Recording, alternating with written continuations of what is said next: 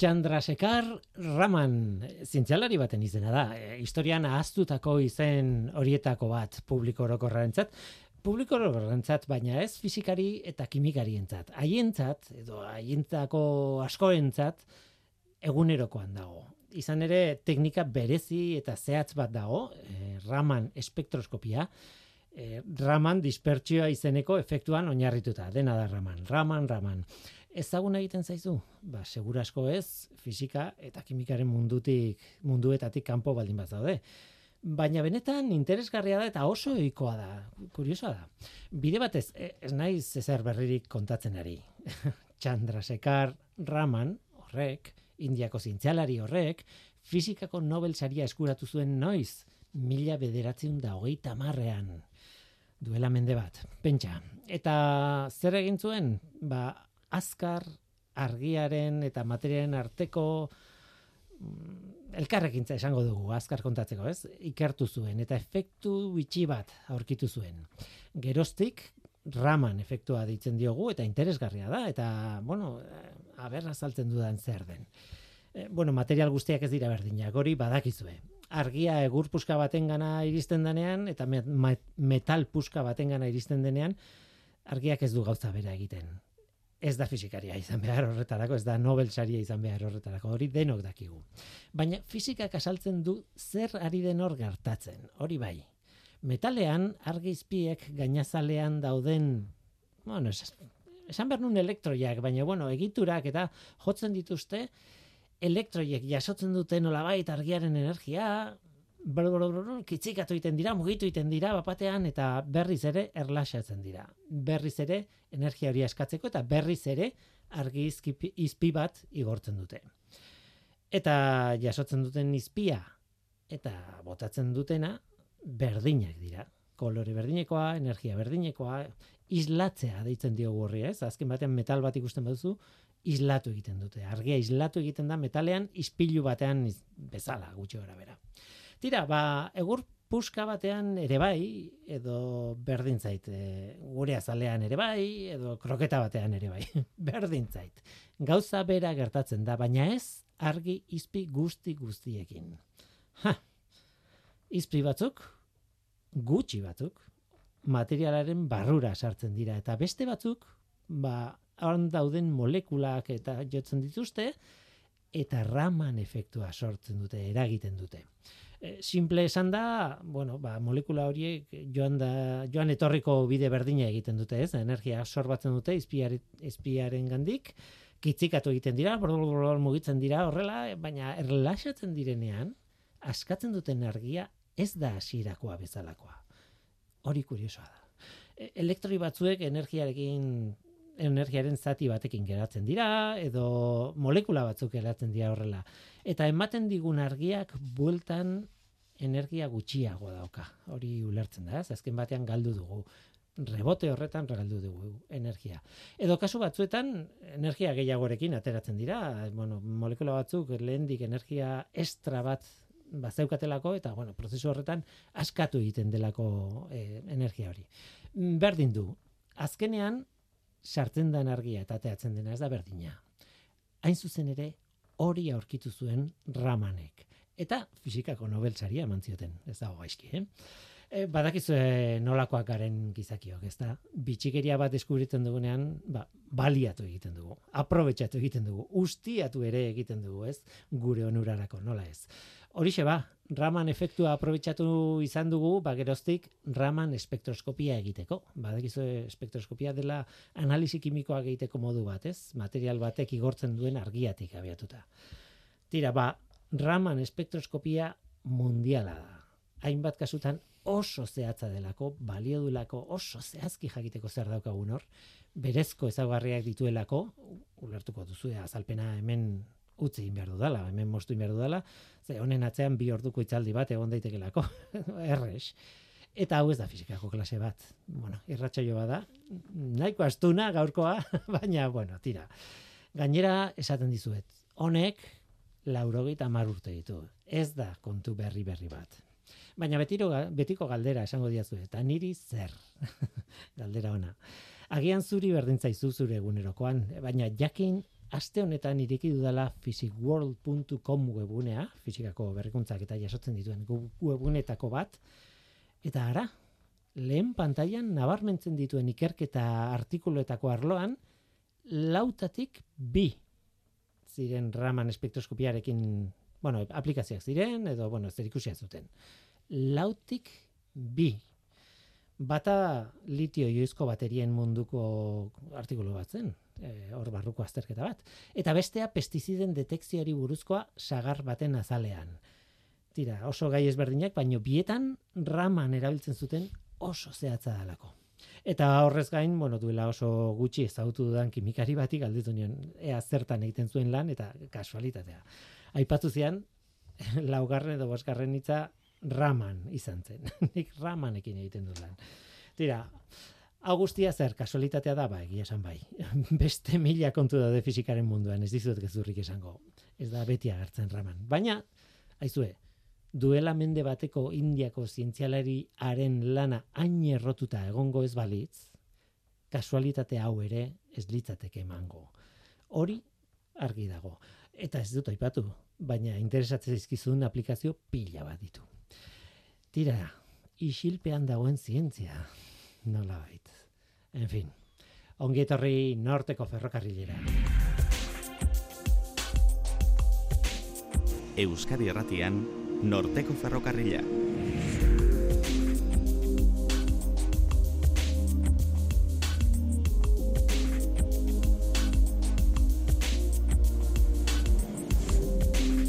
Kaixo de noi, zer moduz, ni Guillermo Ranaiz eten zuten aitzareten hau, Euskadi Irratia. Gaur zientziako programa honetan zientzia zitze egin behar dugu. Nola ez, eta nahiko modu filosofikoan hasiko gara, baina ea nora iristen garen, nik ere, nik neuk ere ez dakit. E, nik uste dut lurralde interesgarriaren eremu batera iritsiko garela, ala espero dut behintzat, zuek esan gero. Kontua da kuantikari buruz hitz egin nahi dugula, bueno, kuantikako atala badakizue, badaukagu kuantikako atala Txoni Matxainekin, Euskal Herriko Unibertsitateko eta DIPZko kimikari teorikoarekin, eta nire lagunarekin gainera. Bai, baina zerta zarituko ginen, hori planteatu genuen, bagaldera hori txoniri eginionean esaldi hau erantzun zidan. Kuantikak mundu mikroskopikoa gobernatzen badu, zergatik ez dugu begi biztan ikusten. Eta egia da, zergatik ez? Elektronikak edo gauzen koloreak edo, bueno, berdin zait, gauza askok funtzionatzen dute fisika kuantikoaren menpe. Eta gu, muga horretan mugituko gara gaurko saioan. Kuantika bukatzen den eta mundu normala hasten den tokia, nor nun bait, hor egongo gara gu. Guazten ba, hau da norteko ferrokarrila, zientziaz betetako hitzak.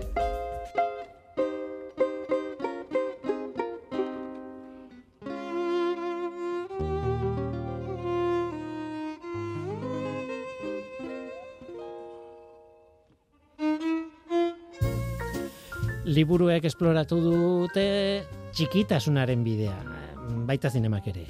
Hainbat pertsonaiak txiki egiteko gaitasuna dute.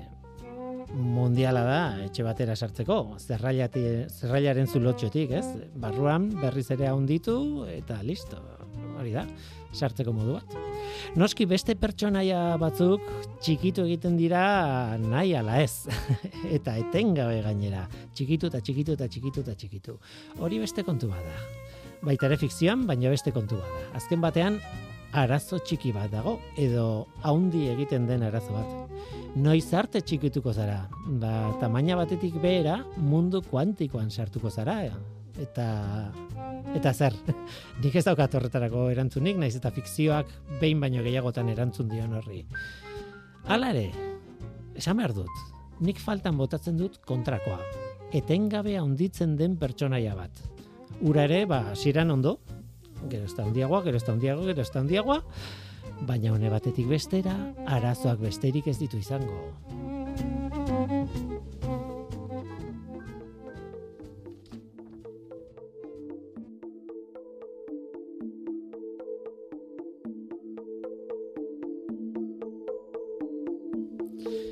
Johnny Matxain, kaixo ongitorri. Kaixo, mi esker. Nik ramani buruz, eta ramani buruz, eta txande, txandrasekar, azeizena, eh? txandrasekar raman fi, fizikaria aipatu, zurekin elkartu, eh, ona sartu baino lehen, edo, bueno, irratxa joan hasi baino lehen, eta esaten dizu nik horri buruzko klaseak ematen ditut. Hori da, eta ez gainera espaldi, e, duela e, aste bete bukatu genuen gai horrekin, e, klasean unibertsitatean. Uh, eta ez badakit zertaz ari zaren. Ez neukan bat ez, baino zertaz bai. ez neukan bat ere zalantzarik. E, raman mm. oso ohikoa da gure munduan. Claro, zu kimikaria zara. Mm-hmm. Orduan, naita ez, e, klaserik ematen ez baduzu ere, ikasi zenuen garaian, naita ez, ikasi zenun, raman espektroskopiak emate izula, beste espektroskopia batzuk ematen ez duten informazioa. Beraz, zerbait, zerbait, izena, ber, bai, ez bada ere, aspalditik ezagutzen duzu. Hori da, hori da. Baina, bueno, mm. errebindikatu, aldarrikatu nahi nuen, ez? Pixka bat, ba, hor badagoela zientzia bat, furierrekin ere gertatzen da, eta beste mm. bat kontu egin, eta barrez, e, asko hitz egiten da Einsteini buruz, edo Newtoni buruz, eta Marikuri buruz, baina e, e, haien lana ez dakit benetan ezagutzen den, edo ez?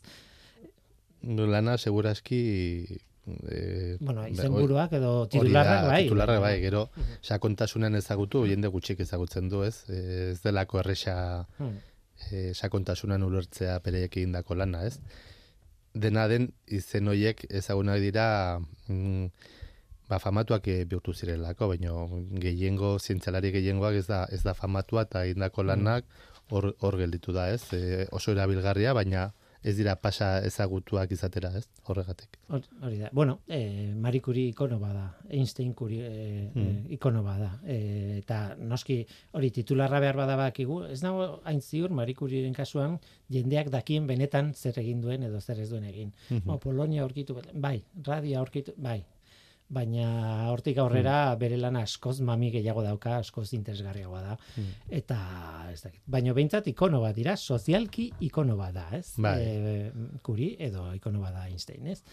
E, beste batzuk ez dute ikonoaren zati hori eta bere izenak ere ez dire ezagunak eta baina hor daude, ez leku guztitan daude eta hori behar bada programa honen helburuetako bat izan beharko luke hoiek noizean behin aipatzea. kultura zientifikoa, ez? E, zintzaren atzean dagoen kultura hori ere bai ezagutarazte eta egondako pertsonak ere bai berriz e, bere garrantzia ematea, ez? Egindako mm. lanari bere garrantzia ematea. Bueno, hor badokazu lan politxa, ez jengoa ez ezaguna da, orduan. Badoka, gu. ez, pentsetan nintzen, adibidez, mm. Redingerren kasuan, Beida, berak planteatutako, eh, bueno, eh, esan behar nun txantxa bat, baina eta txantxa bat, eh, bueno, ez da batean bururatu zitzaion gauza absurdo baten ondorioz asmatu zuen katu bat, ez, eta katu hori, bihurtu da ikono, erabatekoa. Ere bai, ere bai, kamisetak daude berarekin, eta bueno, benetako... baina berez, bai. Schrödinger, osea, pasadu tesia, zuk ederkideak izu, mm. ondoan zinelako, tesia pasa dugu Schrödingerren ekuazioarekin funtzioarekin, e, uin funtzioarekin eta horretaz ez du inorrek ezer esaten. Hori da, hori da, hori da. eta hori da berba da importantena, eh? benetako ekarpena hori izan zen eta ez katua. Ez, e, uin funtzioa eta nola kalkulatu. Nola kalkulatu, bueno, alba da. Eh? Baina behintzat plantatu zuen ekuazio bat, ez? Ekuazio hori benetan bere ekarpen nagusinetakoa izan zen zalantzari gabe eta horretan edo horrek beintza guri pues lana eman digu, ez? Eta hor hor gaude, oraindik horrekin. Ta noski horrek pues badauka e, zer ikusia ba gaur itzengo dugun guztiarekin. Mm.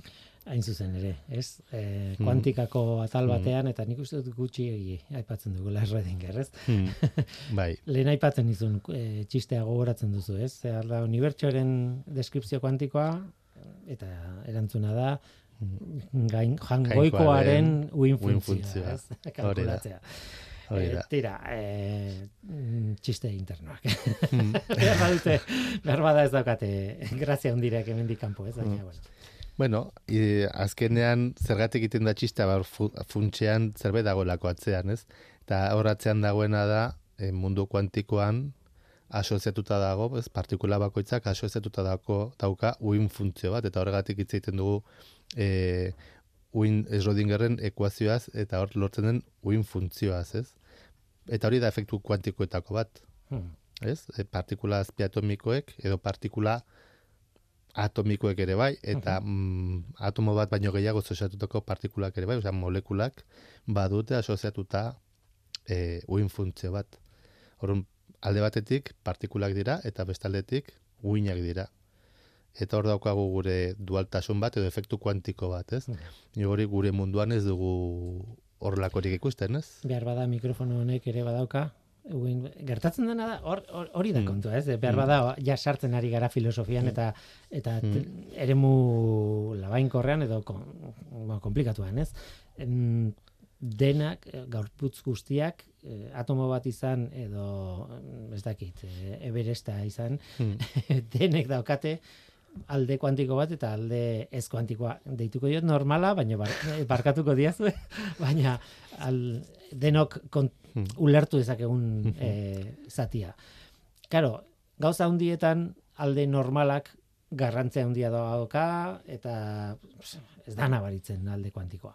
Gauza oso txikietan nabaritzen da alde kuantikoa eta bestea ez. E, hori da, hori da. Hori da. Hori da. Ordan non dago muga? Ez, zenbat eta handiagoa izan, orduan eta alde komatxoen artean. Normala, Hmm. garrantzitsuagoa da.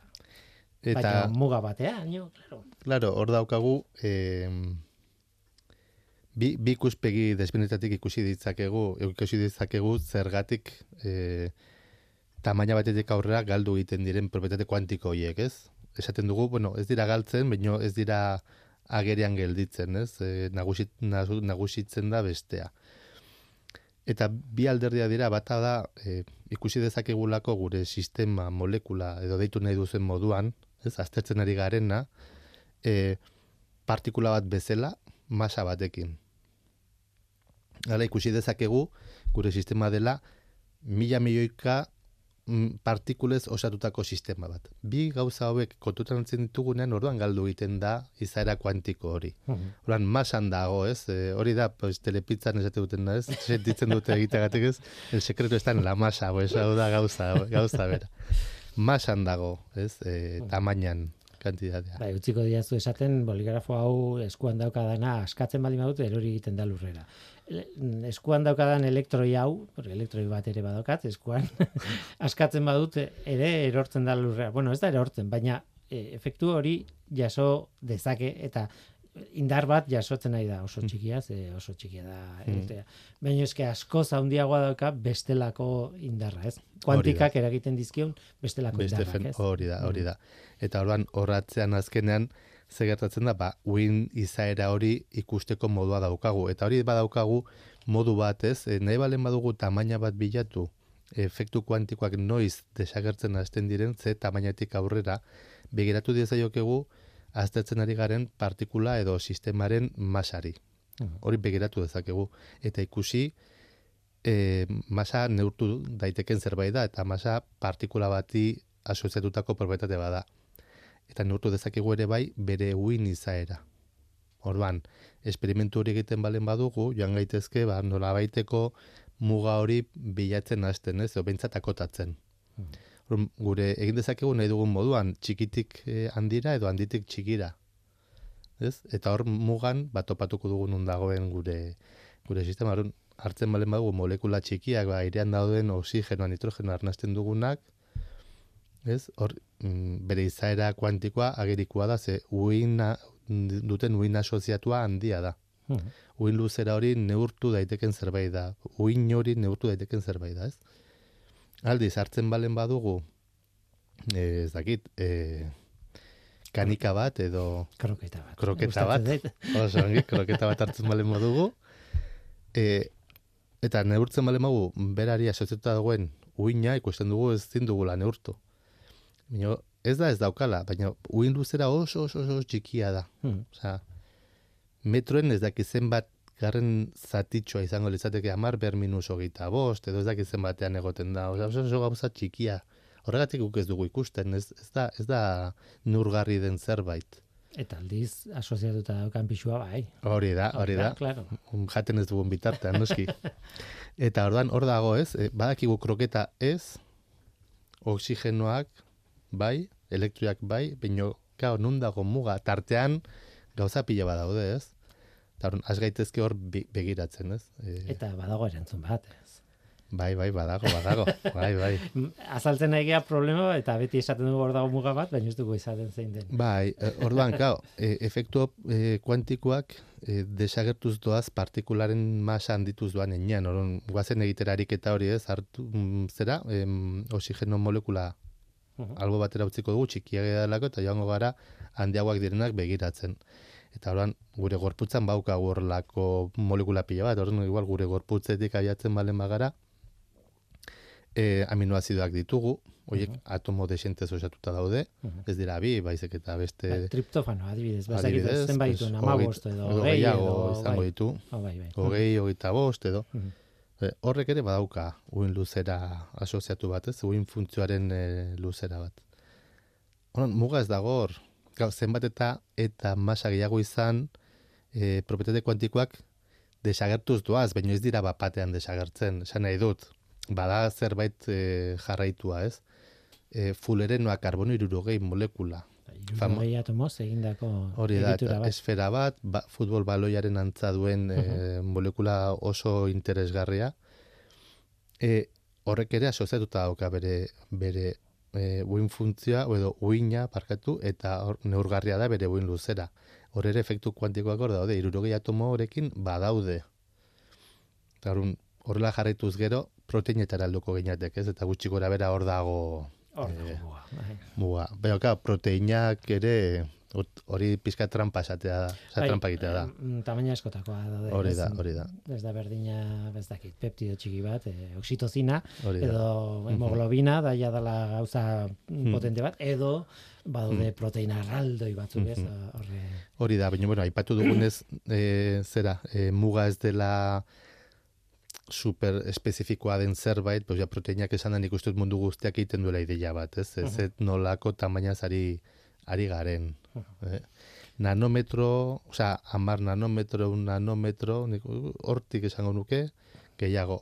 hmm. Ze hor nanopartikulen munduak, efektu kuantikoak eun nanometroen inguruan ustut desagertzen direla. uste usten badiazu, esango nuke Mm. proteina hundien urrengo pasua izan daiteke virus bat.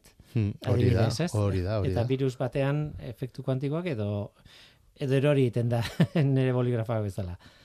Eh, claro. mm, hor, eh, Hortik, claro, eske hor dago muga, osea nahi dut, nik uste askotan esaten dira, ez, proteinak, esaten da virus, esaten da, nolabaiteko guk idei bat egin dezagun ze gauza txikia zari garen, baina txikietan mm, zerbait handia zari garela. Mhm. Baina, karo, hor daude mugak, pizka eta ambiguak dira. Mhm. Zin dugu eman e, zehatz mehatz e, zera bat, baina, bueno, nanopartikulen mundua begiratzen badugu, pues, eun nanometro, Mhm. gutxo gara magnitude or, orden horretan. E, mila, e, zebete esateagatik jendeak buruan izan dezan, mila nanometro mikra bat da.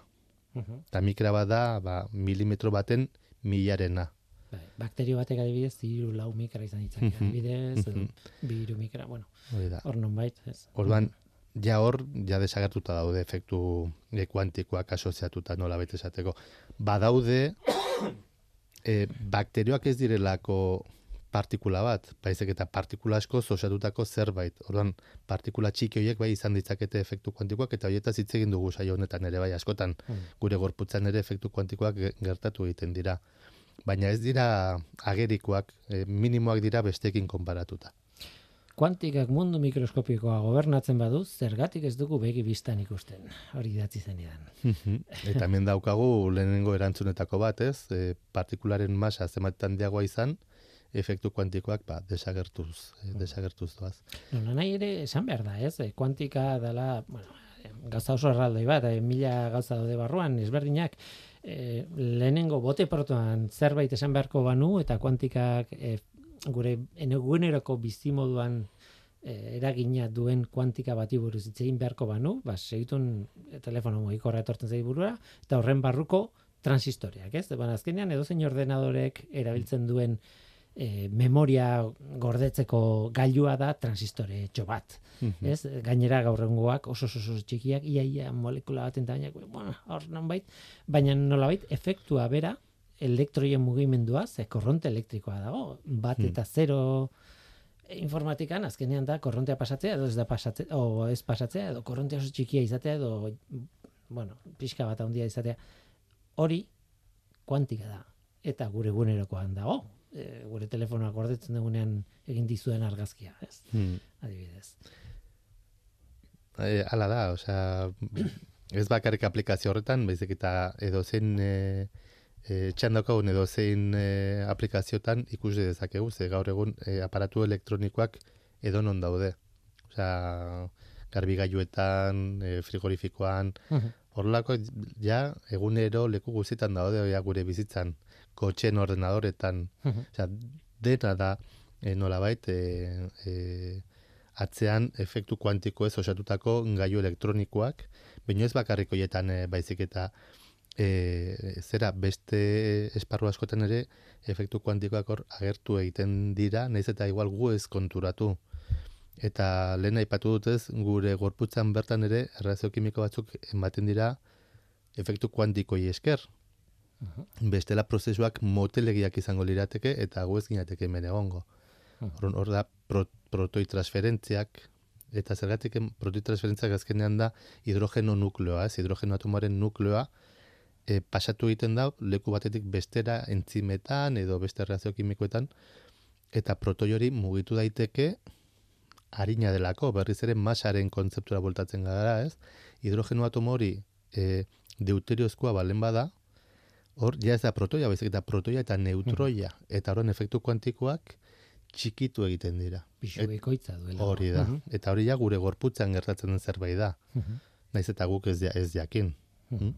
Orduan, ez da bakarria aplikazioetan, baizik eta guk egun barruan bertan ditugu efektu kuantikoak, osea, er, errotuta ditugu esan beharko nuke erradioaktibotasuna, ere, erradioaktibitatea, bakatu, e, e, bueno, beti pentsatzen dugu uranioa eta, bueno, e, bomba atomikoa edo fisio nuklearra eta ez, ez, ez.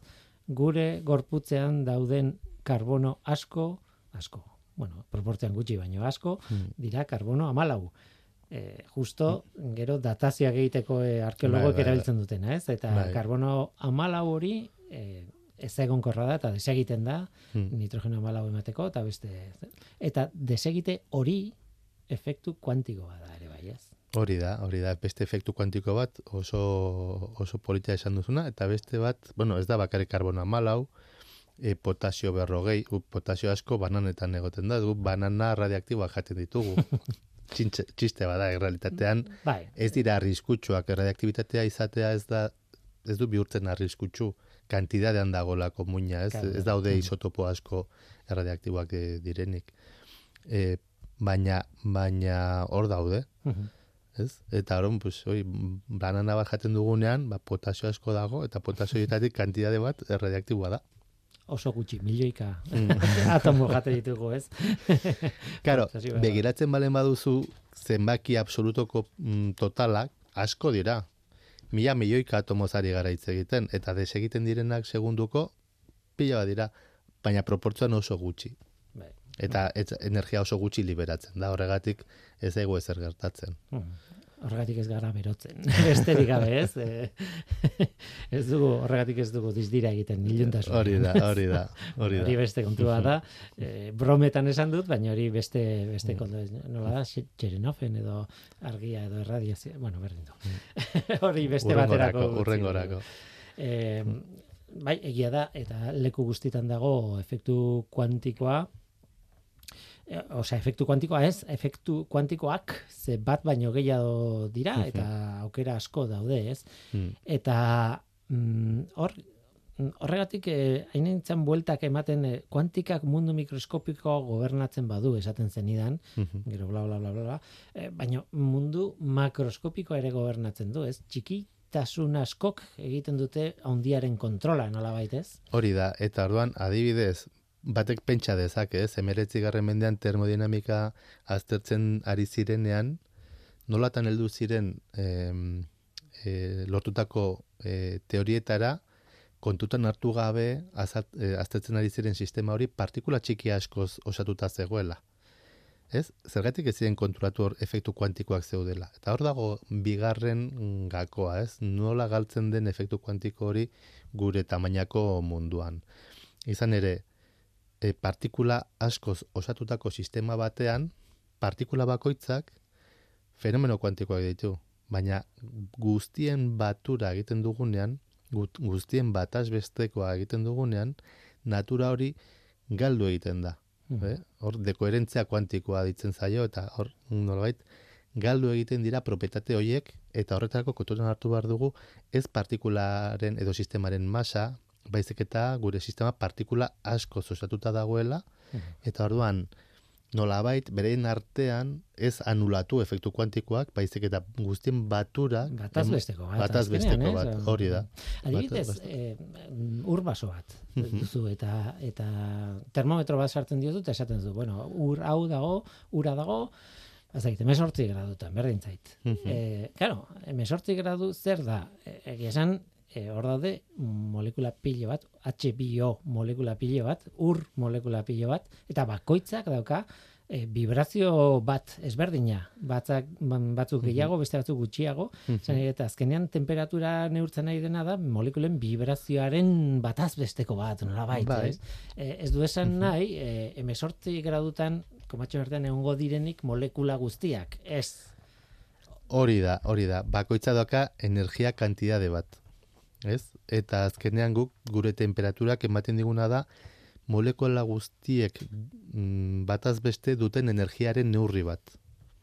Energia vibrazionala, energia traslazionala, mugimendua, guk ulertzen dugun modukoa, e, uretan likidoan molekulak ez dira mm, behen elkarren artean el, elkarrekintza sendoak dutenez, ez dira horren beste mugitzen, baina bai vibratzen dute, Orduan, temperaturak horren neurri bat ematen digu. Orduan, molekula bakoitzak ba- baditu, eh, a ber nola esango dudan hau, e, da, bai, posible dituen molekula bakoitzeko, ber, efektu kuantikoak esaten digu, molekula bakoitzak mm, energia jakin batzuk, konkretu batzuk izan ditzakela, ez edo zen jakin batzuk bakarrik. Bai, Vibratzeko modu ezberdinak, eta batzuk energetikoagoak, eta beste batzuk Hori da. lasaiagoak. Hori da. ez? Baina ez edo zein energia, baizik eta jakin batzuk, ez? Mhm. orain denak kontutan hartzen baditugu, e, aukera duten e, mm, energia maila hoietan ba, molekula batzuk egongo dira, beste batzuk beste batzuetan, posible diren beste batzuetan, eta horrela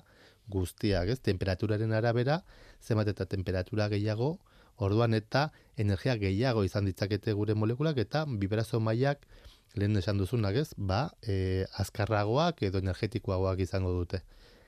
Eta hori guztia bataz beste egiten dugunean, orduan ateratzen zaizkigun propietateak dira efektu kuantikoa ez duten propietate hauek guk ikusten ditugunak. Makroskopikoak. Makroskopikoak. Ez dian mikroskopikoak. Hori da, baina ideia bat egin dezagun zenbat em, partikula dauden e, eta aura ekarri duzunez, zenbat partikula dauden ur baso batean. Gozen pentsatzea. Hartzen balen badugu mm, berreun e, mililitro. Mhm. Eun da laro gehi esango dut. Ba, litro baten bostena, baina Mhm. pizkatxoa gutxiago. Mhm. Vale? Eun da laro gehi mililitro. Hori da gutxi gora bera urre dalontzi batean kabitzen zaiguna bu- goraino ez botatzen ez badugu, ez? Mhm. Hor daukagu amar mol ur. Amar mol. Eta mol bakoitza daukagu amar berrogeita iru molekula. Orduan, amar mol badaukagu, daukagu kuatrilloi molekula bat. Mhm. Oi, barkatu, kuatrilloi molekula kopuru. Kuatrilloi bat. Osa, amar, osa ez da, kuatrilloi bat, ez motz gelitzen ari naiz, ez? Eh, ez. eh, berrogeita iru, ba, hortxe hortxe, Ez? Eh, kuatrilloi, bai, bai, bat, bai. amar berrogeita lau da. Ba, milioi bat, Da 0,6 kuatrilloi bat. Olako zerbait, ez? Oke, okerrez banago. 6,23 bider Bai. amar ber hogeita iru, hori da, baina amar mol ditugunez, amar lau daukagu, ordu, sei kuatrilloi. Hori da, hori da, Sei hori da. kuatrilloi ditugu.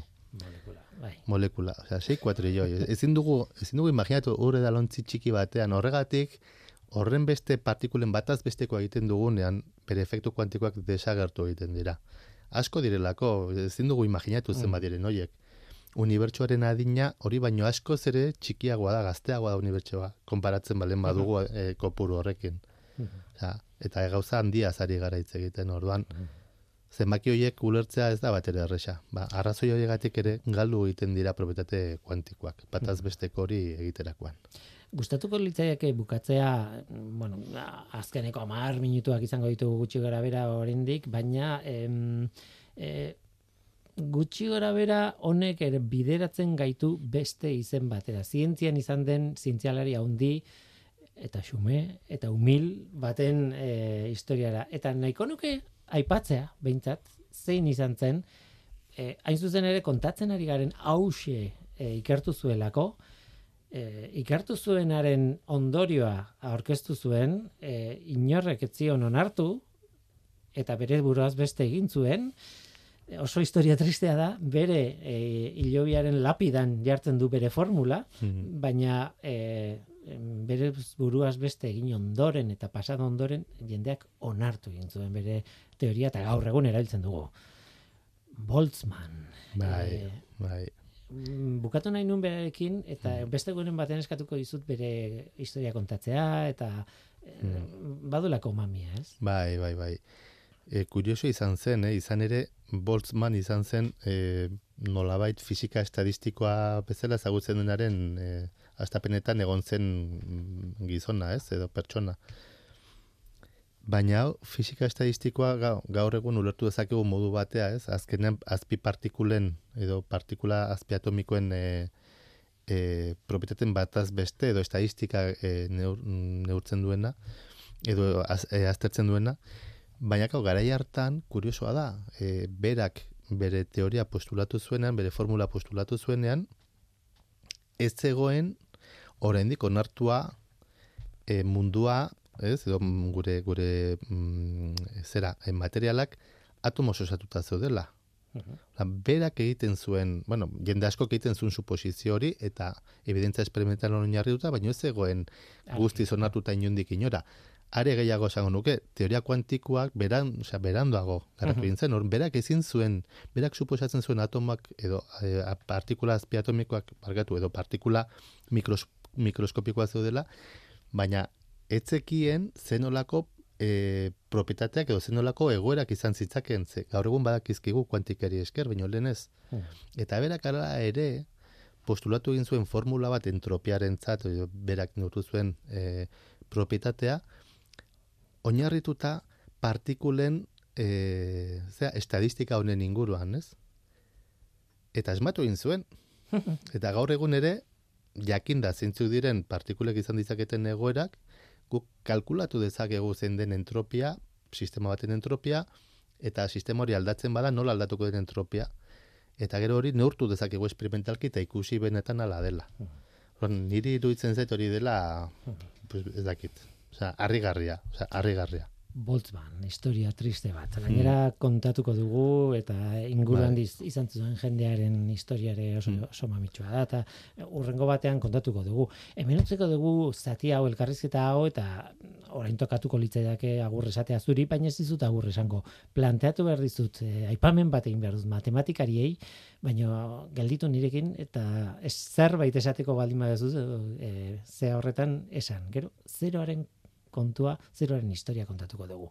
Eten txiki bat, eta ba,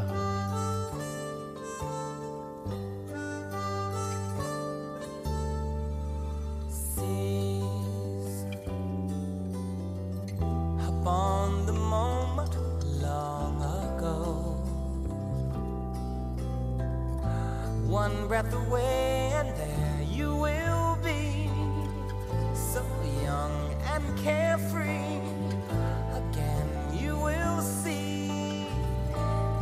Place in time, so gold still away into that way back when.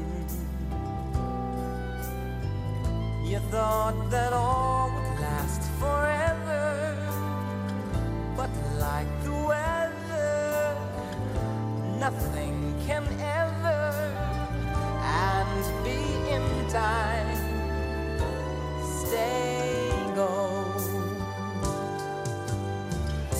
but can it be when we can see so vividly a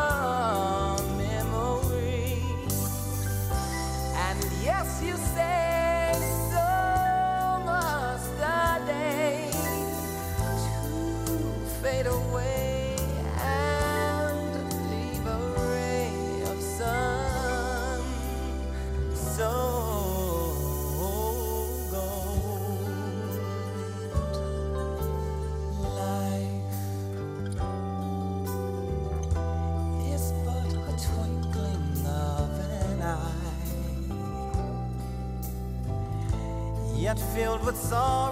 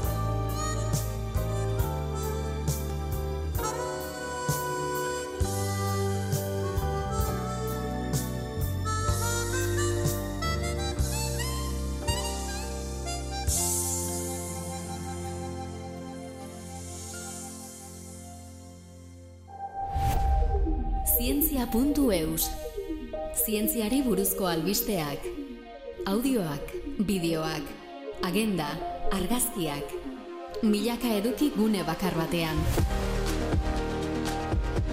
Elujarren zientzia ataria zure eskura. Entzun, irakurri, ikusi eta ikasi. Tira, aipatu behar nuen, aste honetan, bueno, ez dakit mila aldiz aipatu dugu, irratian, ez bakarrik ni, e, irratian aipatu dugu, aste honetan, martxoaren amalaua izan da, eta horri, deitu zitzaion, pi eguna, bueno, iru amalau delako, martxoak amalau, eta e, horren aitzaki, mm, bueno, ez dakit, simple, tonto, ez dakit, horrekin sortu da matematikarien nazioarteko eguna. Eta, mm, bueno, da, aitzakia bat matematikariei buruz hitz egiteko, matematikari buruz hitz egiteko. Eta aprobetxatu nahi dut, bueno, norteko ferrokarrilean, naiz ta, ja, ez gauden, amalaua ja pasatu da, ja, egun batzuk pasatu dira, baina aprobetxatu nahi dut aipamen txiki bat egiteko. E, gustatuko litzaidak ez zuei kontatzea, ez dakit inoiz aipatu dudan, behar bada, inoiz, ez dakit, ez dakit. Baina YouTubeko kanal ba, batzuk jarraitzen ditut eta informazio iturri ederra dira. Eta oraingoan bat ekarriko dizuet, Up Anatom deitzen da. Inglesez dago. Eta e, Australiako neska batek egiten du. Uste dut Australiakoa dela, ez nago seguro, baina bueno, oso, oso e, e, ingles ingeles britanikoa dauka iruditzen zait, ez? Nahiko erresa ulertzeko oso ondo hitz egiten du. Eta zientziari buruzko zeak egiten ditu, bideoak egiten ditu oso argiak eta oso interesgarriak. Em, ekarri nahi nuen, edo aurkeztu nahi nizuen bere kanala, bideo jakin baten bitartez. Bideo honetan, bueno, zeroari buruzko bideoa da. E, zero zenbakiari buruzko e, bideoa da, eta izenburua da, zergatik zero zenbakia debakatu zuten mila eta bosteun urtez. Eta, bueno, gauzak esateko modu bada, nola bait, eta kontatzen du zeroaren historia. Eta, bueno, e, oso interesgarria da. Em, zeroa guretzat da ezerrez, baino baita ere da zenbaki bat. Osea, bi gauza ematen du gauza bera dela, baina ez, ez dira gauza berak, ez? E, esan didazu, Joni, galdetzeko, zenbat zero jarri dituzuzuk irakasle modun, e, azterketetan gutxi. Gutxi baino baten bat bai. Bat, bat, bai, Bai. zero, borobila, zero. Zero borobila. Behin esango nuke. Mm. 0, bat ja desente, baino 0 bat. Eta horrek esan nahi du ikasle horri esaten diozula, zuk ez dakizu ezer. Bueno, esaten diozu, zuk ez duzu ezer demostratu. Pero batzutan zaila da, ze izena ongi jarrita badago, bintzat hori ja ongi dago, ez? Orduan, zero borobila hori oso zaila da, jartzen ze beti zerbait erantzuten da, ez? Zero borobila da, e, zera, entregatutako horriak utxik badaude, guztiz utxik. Bakarrik izenarekin. Edo, eh, hor jartzen duenak ez daukala zer ikusirik, ez galditzen denunarekin. Bai, baina, bueno, normalean beti zerbait zer ikusia dauka. Tripleren bat botatzen badute ere, beti zer ikusia dauka, orduan. Horren oso zaila, baina gero, amarren bat ere, bai jarri dut, eta hor ere zeroa daukagu, ez? Baina hori kasualidad, ez da zenbakia zero, bai ze kombinatuta, ez? Ez, baina interesa du horrek, eh? Mhm. Baina hala ere, amarrik ja- jarri duzu. Bai, bai, bai, bai, bai, Esan bai. duzu amarrak ateatzen dituen ikaslerik. E, bat edo bi jarri dut nire bizitzan, ez naiz gogoratzen, bat fijo, eta bueno, amarra da perfekzioa. Azterketa batean erantzutea, zehazki, et, zehatz mehatz eskatzen dena, ez gehiago ez gutxiago. Eta ez da erresa izaten, normalan joera ez badakizu, baina zerbait badakizu da gehiegi idaztea azterketa batean. Nola sentitzen zara, ez? Momentu horietan, ez? E, Hori da. Zerbait gaizki egon beharko du eta berriz ere ber, berriz ikusi egiten duzu azterketa, ez? Aber, Hmm. benetan dena ondo dago. Bai, hori da. Eta hor, kasu horretan, ba, ba, behin esango nuke, baina igual bi. Ba, interesgarria da Hmm. amarri, zenbakiari buruz esan duzuna, ze amar zenbakia guk, bueno, idazten dugu bi simbolo, bi ikur erabilita, bata eta zero. Hmm. Eta kasu horretan zero, betetzen du funtzio bat, ez dela bakarrik eh, zero zenbakia eh, adieraztea, baizik eta hor bataren ondoan zerbait dagoela adieraztea. Hmm. Ez bagenu eh, nolabait ikur bat zeroaren zenbakia idazteko, Claro, nola idazten zu hamar? Bat Hmm. eta espazio bat, baina nola adierazten zu hor espazio bat dela eta ez dela buket, esan nahi dute. Ja, bai, bai, bai. Horrela jaio zen Babilonian zeroaren kontua. Eta horrela eh, asmatu zuten ikur bat, momentu batetik aurrera ikusten da idatzitako tablilla den. Eta eh, hor badagoela ikur berri bat. Hori da, hain zuzen ere, Jade honek kontatzen duena, Up Anatom kanaleko bideo honetan, ez? Eta hortik abiatuta oso historia interesgarria kontatzen digu, ez? Batetik joaten da Greziara, Grezian eredatu zuten zeroaren ideia eta zeroaren eh, kontzeptua taula, baina ez ikurra eta ez hitzaien bate gustatu. Berak oso ondo kontatzen du hau, eh? Baina mm, beraientzat, bueno, beraiek asko lotzen zuten zenbaki eta forma, ba, amaseiak arratu bat zen, amarra triangelu moton moduko bat, ez dakit, osea, fizikarekin, edo zerbait fisikoarekin lotzen zuten, geometriarekin lotzen zuten zenbakia bera, ez? Hmm. Baina zeroak, ze forma dauka zeroak? Ez, ez zioten bilatzen modu bat. Ja, Zeroa adierazteko, ez? logikarik bere jentzat, ez? Are gehiago, Aristoteles eta bar, lotzen zuten zeroa, utxarekin, utxunearekin, Hmm. ez zer ez egotearekin, eta beraz, e, kontzeptu, osea, faltaren kontzeptua hori mm, ez hitzaien bate gustatzen. Eta orduan, ezagutzen zuten zeroa, Babilonioetatik jasota, baina baztertu itzuten zuten erabat, debekatu intzuten. Eta aldiz, indiarrek, ba, egin zuten horrekin erlijioso bat, ez? Utxa dago beraien erlijioaren oinarrian, eta ez, ez zuten zenbaki eta formaren arteko erlazio hori, ez?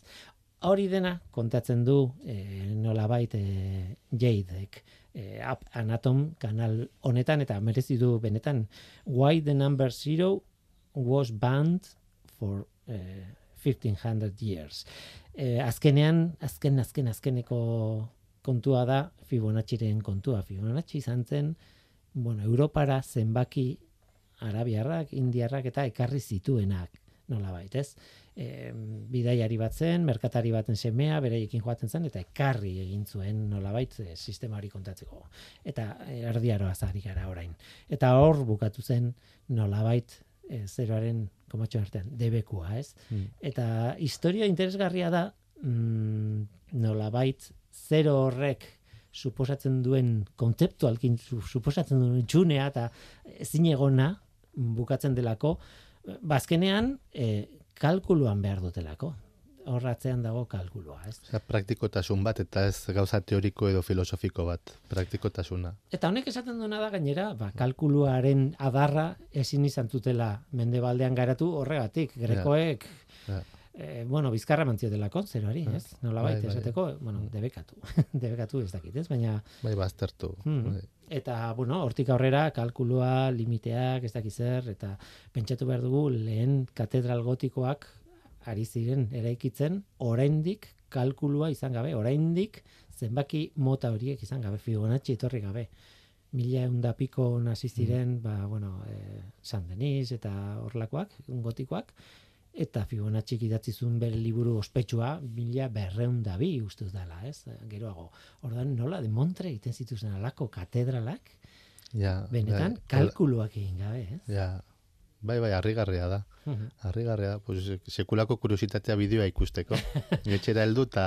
Egia esan neska honek nik baino asko hobeto kontatzen du eta gainera eh, oso ondo erabiltzen ditu grafikoak eta ikus, ikusi egiten da, ez? Kontatzen duena ikusi Mhm. egiten da marrazkietan eta bar. E, e, bide batez eh, errepikatu nahi dut e, ekosferan kontatutako historia bat eta da kalkulu hitza bera nondi datorren. Kalkuluk esan nahi duelako latinez kalkulus harri txiki. eta hori oso, bai, giltzurren. Horre, horregatik, ja, ja, ja. jo. Giltzurrenetik, de, e, giltzurrenean sortzen zaizkigunak, Mhm. kalkuloak dira, ez? Bai, bai, bai, bai, eta Kalkuluak. izena hortik dator harri txikiak sortzen zaizkigulako... Orduan nola pasatu zen e, matematikara? Bueno, hor kontu bat dago, bueno, teoria asko daude, baina azken batean simplena hori esaten du, ez? E, harri txikiekin kontatzen zituztela eta nolabait eragitek eta matematiko erresenak batuketak edo kenketak harri txikiekin egiten zituzten hasierako zibilizazioetan, ez? Mhm. Hori kon, kontua da, kalkulus, harri txikia, eh? ja, ze kuriosoa, ze Hmm. kuriosoa. Eta Hori ere duela gutxi eta hori ere esango nuke ikasi nuela ba, kanal honetan App Anatom deitzen den kanaloten honetan. E, jei de, ez dut gogoratzen abizena. Barkatu baino ez dut gogoratzen. E, tira, e, zeroa oso matematikako kontua da, horrekin batera eta bat eta zeroa informatikakoa eta nik informatika Mm. matematikako adar bat bezala konsideratzen dut gutxi bera bera. E, hemen utzi behar dugu, baina zorionak matematikariei, zorionak informatikariei, Mm, Hala da, hala da. Me, merezi dute behien eguna egiten duten ekarpen guztiengatik. Ba, txoni matxain, e, ez dakit zerbait geldatzen zaigun esateko.